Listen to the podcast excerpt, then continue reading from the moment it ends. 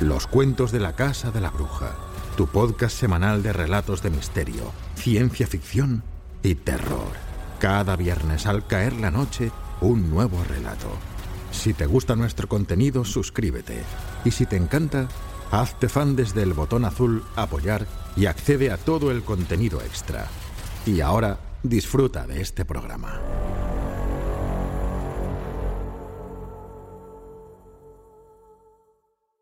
El infierno artificial de Horacio Quiroga.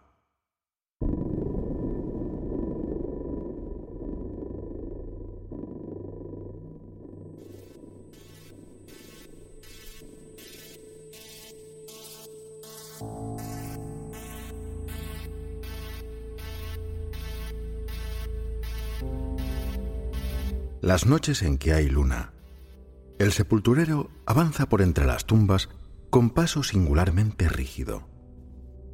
Va desnudo hasta la cintura y lleva un gran sombrero de paja. Su sonrisa, fija, da la sensación de estar pegada con cola a la cara.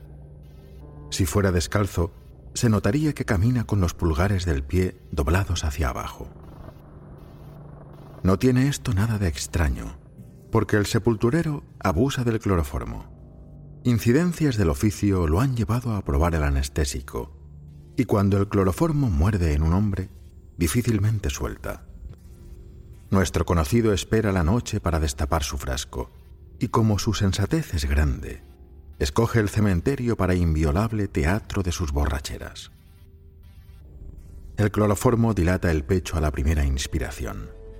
La segunda inunda la boca de saliva las extremidades hormiguean a la tercera. A la cuarta, los labios, a la par de las ideas, se hinchan y luego pasan cosas singulares. Es así como la fantasía de su paso ha llevado al sepulturero hasta una tumba abierta, en que esa tarde ha habido remoción de huesos, inconclusa por falta de tiempo.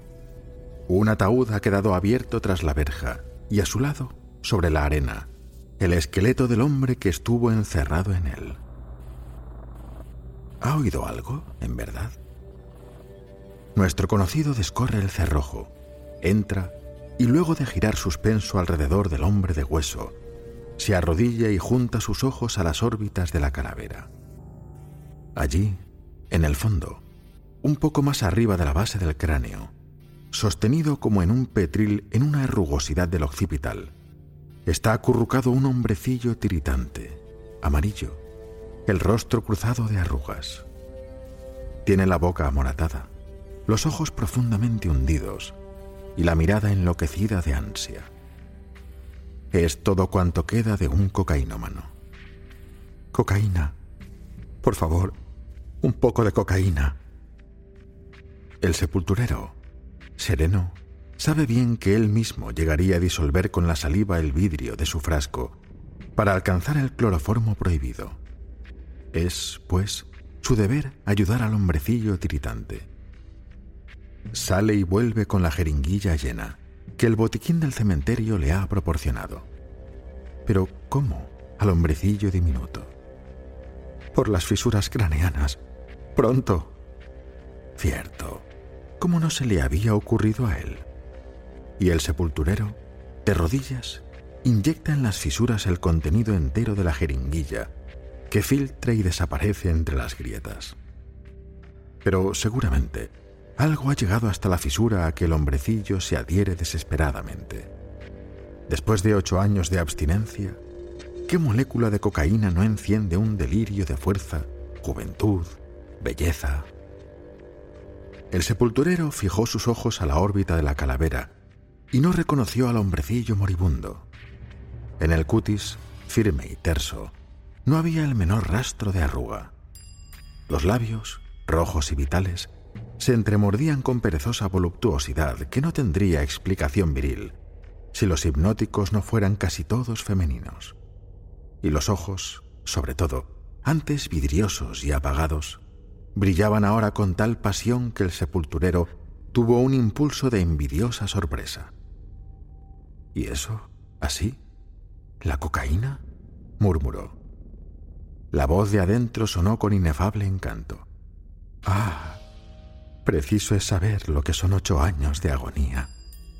Ocho años, desesperado, helado, prendido a la eternidad por la sola esperanza de una gota. Sí, es por la cocaína. ¿Y usted? Yo conozco ese olor.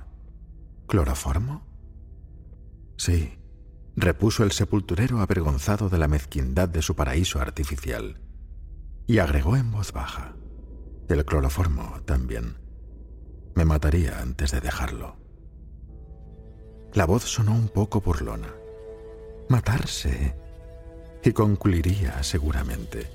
Sería lo que cualquiera de esos vecinos míos. Se pudriría en tres horas, usted y sus deseos. Es cierto, pensó el sepulturero, acabarían conmigo. Pero el otro no se había rendido.